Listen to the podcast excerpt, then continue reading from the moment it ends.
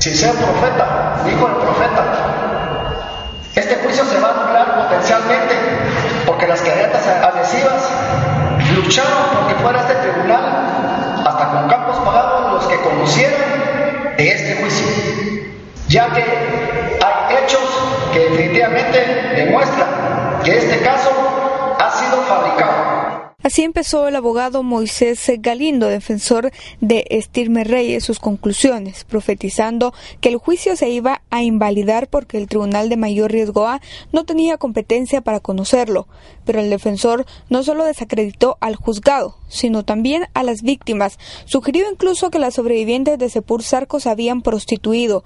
Llegaron a un acuerdo con los soldados, puntualizó. Con la crisis del café, las mujeres se quedaron solas y lamentablemente esas mujeres que dependen de un hombre y un hombre que depende de una tierra que no tiene, tienen que partir al extranjero y solo les quedó, como dijo la doctora Matú, lamentablemente, prostituirse de mujeres de 60 años a 14 años.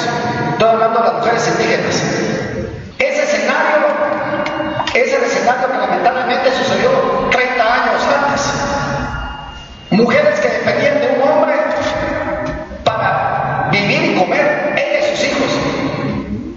Y lamentablemente terminaron en un acuerdo El abogado continuó dando sus eh, conclusiones por más eh, de una hora, en las que declaró que todos mentían. El Ministerio Público mintió con la acusación. Las sobrevivientes mintieron al decir que fueron sexual y domésticamente esclavizadas. Los testigos mintieron al declarar sobre desapariciones forzadas. Todo el juicio fue fabricado, argumentó el abogado. Su defendido habló en la misma línea. El exteniente Estirme Reyes llamó incluso al juicio Sepur Circo. Estamos que el Ministerio Público en Guatemala diga de todo y lo diga desordenado para confundir a los entes a los cuales está acusando. Pero lo que menos tiene el Ministerio Público en Guatemala es que presenta pruebas científicas y materiales. Y ese es el problema por el cual muchos aquí estamos y hasta el día de hoy no entendemos de qué está hablando Sepulcirco, perdón, Sepulsarco. No entendemos.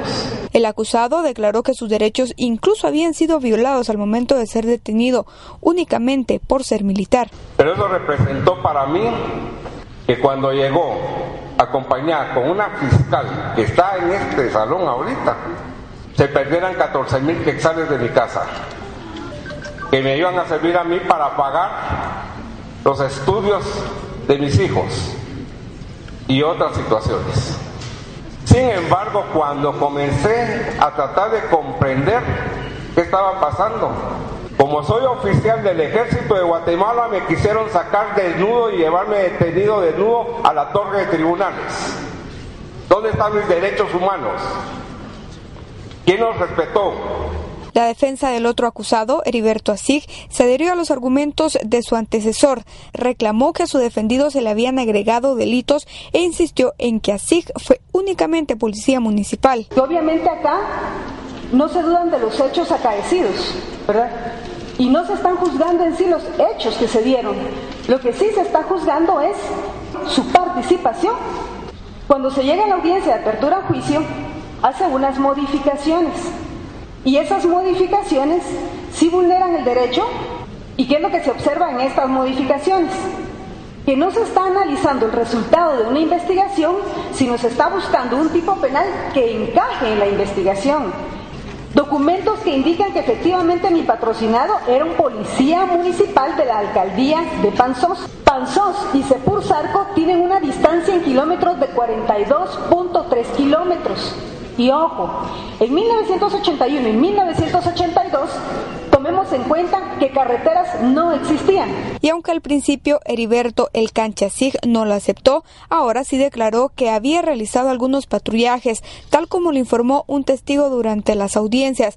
Lo hizo porque era obligación, pero él únicamente fue policía municipal. Si uno no hace turno, los castigan, los llevan al destacamento porque el destacamento estuvo en Panzós, enfrente de una gasolinera, cerca al cementerio.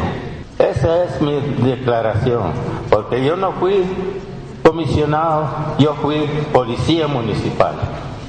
Las creyentes adhesivas también se dirigieron al tribunal, pidieron tomar en cuenta los testimonios y las pruebas científicas presentadas a lo largo de las audiencias.